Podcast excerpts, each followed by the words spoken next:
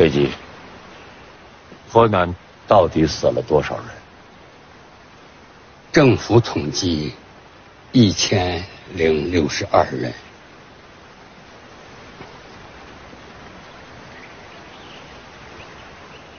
实际呢？嗯，大约三百万人。在这个世界的天空，独裁者们不惧怕神灵，他们仰望天空，是因为地狱火的导弹。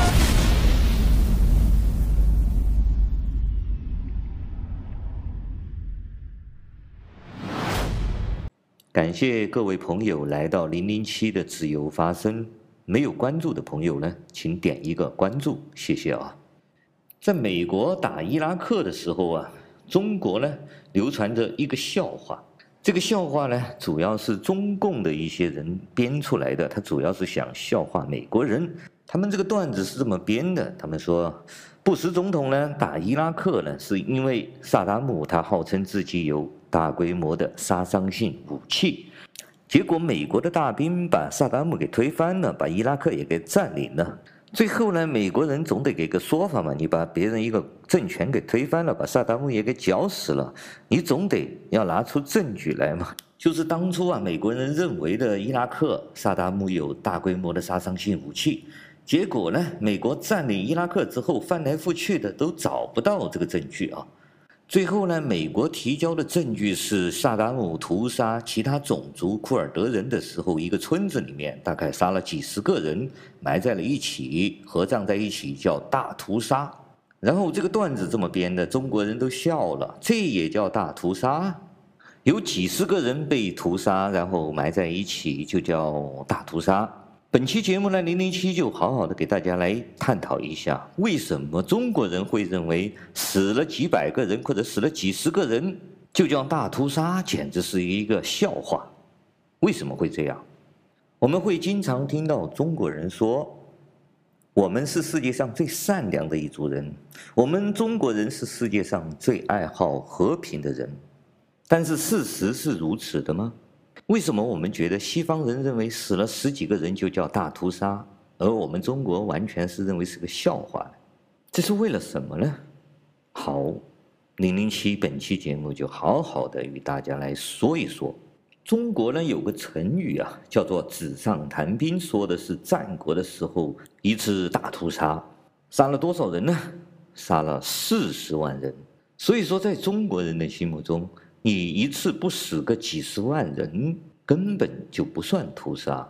从这个角度，我们可以看出中国人对生命的态度，对于死亡的态度，对于自己这些人如果没有命了，被死亡了，要多少的数量才会引起他们觉得是屠杀，或者才能引起他们的震动？也就是说，中国人要认为所谓的大屠杀或者大灾害。你不死个几十万、几百万人，他们根本眼皮都不会眨一下。好了，我先不发表这种感慨啊，我们用数据来说话。根据统计啊，全世界屠杀人口最多的十五次战争，其中有十一次都是跟中国人有关的。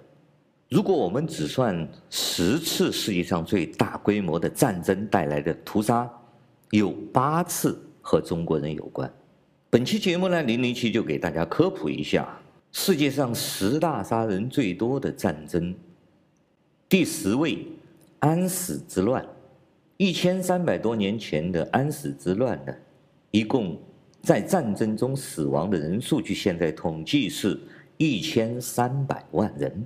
我们知道唐朝有两大诗人，一位叫诗仙李白，一位叫诗圣杜甫。唐代的大诗人是层出不穷，为什么杜甫呢能够独领风骚，成为和李白齐名的人物？就是因为他的成就来自于安史之乱。没有安史之乱呢，可能他也是一个二流的诗人。我们听听杜甫先生的诗，就可以看到安史之乱带来的灾难。朱门酒肉臭，路有动十古。我们听到杜甫的诗，我们就明白安史之乱的惨状。国破山河在，城春草木深。感时花溅泪，恨别鸟惊心。烽火连三月，家书抵万金。白头搔更短，浑欲不胜簪。第九名，川楚教乱。川楚教乱呢，离我们并不是很远啊，结束于一八零四年，也就是我们所谓的康乾盛世的乾隆年代开始发生的，一直到他的儿子嘉靖，一八零四年才结束。这个教乱一共死亡了一千六百万人。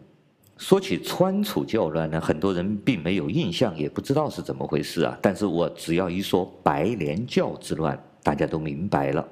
它主要就是在乾隆的末年和嘉靖年间呢，嘉庆的年间呢，爆发于四川、陕西、河南和湖北这些地方的一个白莲教武装的叛乱。关于白莲教的传说呢，在中国算是最悠久历史的一个东西了。准确来说，也是一种民间的宗教吧，可以上溯至黄巾起义时的太平道教。这种秘密组织、秘密教会呢，是中国黑帮组织的一个老祖宗。白莲教这个秘密宗教呢，它宣扬是弥勒佛会改造世界，它的口号是什么呢？教中所获的财物呢，大家都均贫富，大家都一起分，有难同当，是有难同死。不持一钱而周行天下，就是一种平均互助的思想啊。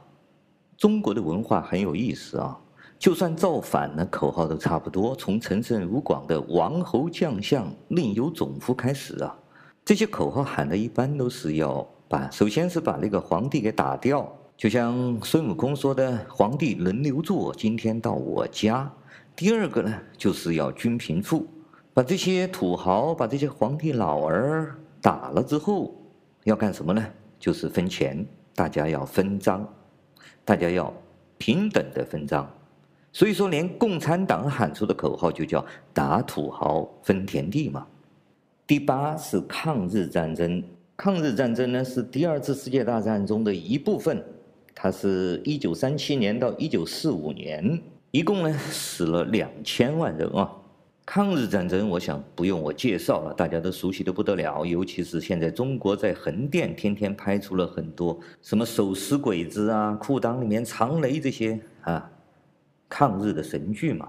但是抗日战争，所谓八年抗日战争中间这个数据呢，却是非常的含糊不清，尤其是。和中国相关的数据往往都是统计不清的。比如说七八十年前的抗日战争呢，就算十几年前的汶川大地震，中国政府也没有把死亡的人数统计出来。所以说，抗日战争死了多少中国人呢？是统计来统计去，数据改来又改去的。从两千万死亡到一点二亿人死亡都有啊。这就是中国人对生命的态度，这就是中国人对人的态度。嘴巴一张就加几千万，嘴巴一关就减几千万，甚至上亿。我们来看日本的统计啊，因为日本的统计是非常准确的，是精确到个位数的。每一个日本人的死亡都是有据可查的，在哪一个班、哪一个团、哪一个连，他死在什么战场上，因为什么死亡的，不仅有他的姓名，还有他的死亡原因的。在日本，在中国战场上一共死了四十四万人，因为中国人的统计是胡说八道，所以说我们只能暂定他死了两千万人。假如你要硬要说死了一亿两千万人，那么不仅是惨了，我觉得还是一种羞耻。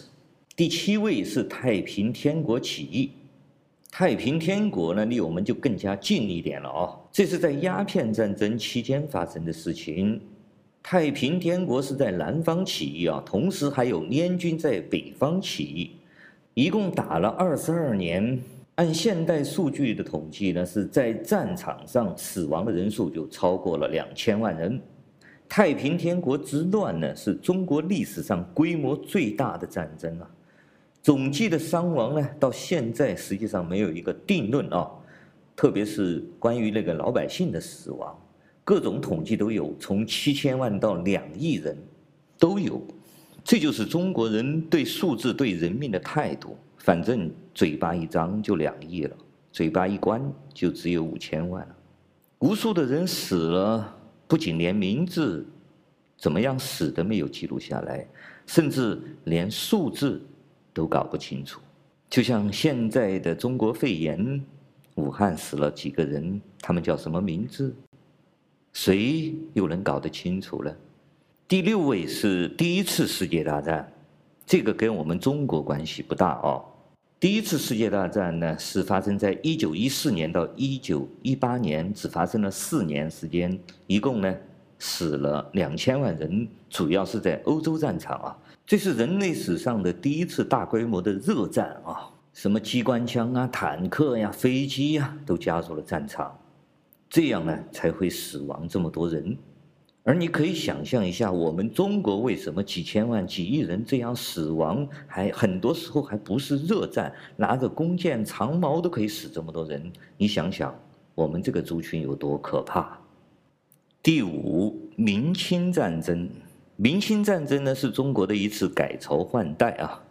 大家耳熟能详的李闯王进了北京城，抢了陈圆圆，吴三桂冲冠一路为红颜，带着清兵就杀入了关内。从此以后呢，中国人就留起了辫子。明清战争不仅仅是崇祯吊死在歪脖子树上啊，被清兵占领了这个中原，还有明朝末年的那些李闯王啊、张献忠这种屠杀。还包括了后来的吴三桂造反，一直到康熙年才最后平定下来的这段时间呢，差不多将近了一百年了。其中还包括了中国的人口的几次大迁移，主要是四川人呢。四川人呢，在这一百年之内呢，几乎是被杀绝了。不管是张献忠的屠川，还是清兵后来又杀追杀张献忠，又跑去屠川，四川人几乎就被杀绝了。所以说，才有了中国迁移史上一个最大规模的迁移，叫湖广填四川。第四位是苏德之战啊，这个也是属于第二次世界大战中的一部分。我们都知道，第三帝国的希特勒了，占领了欧洲之后呢，想学拿破仑呢，又想完成拿破仑都没有完成的任务，去占领俄罗斯和苏联呢，展开了一场人类史上最惨烈的战斗。苏德战争呢，可以说是人类史上最惨烈的现代战争，战场上一共死亡了两千八百万人，可以说第二次世界大战中死亡的人数，战场上死亡的人有一半以上都是在苏德战场上死亡的。第三名是三国战争，根据统计呢，这个距离我们两千多年的时代呀，那个时代其实不叫中国人啊。准确的说，应该是华夏这个族群的人一共死亡了四千万人。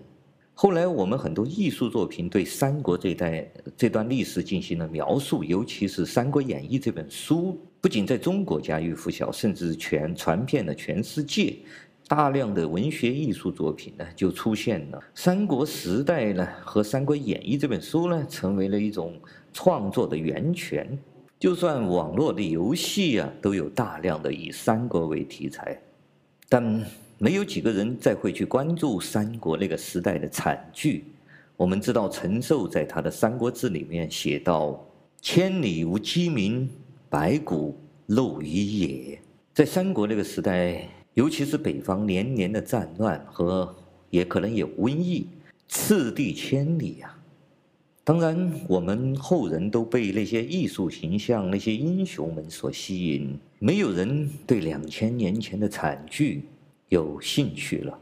第二名是蒙古征战，一二零二年，自从铁木真统一了蒙古，成为了成吉思汗之后，就开始了向世界的征服。他和他的子孙们建立起全世界有史以来最庞大的一个帝国。而代价就是有将近六千五百万人死于他的帝国之梦，而当时的大宋也是被蒙古人所征服了。所以说，按现代中国人的理论呢，他也跟中国人有关系啊。我不知道现在习近平喊的中国梦和这个成吉思汗的蒙古梦有没有区别？是不是也要用六千五百万人的生命来打造这么一个帝国呢？排名第一的，就是第二次世界大战，一共有七千万到八千五百万人在第二次世界大战中死亡。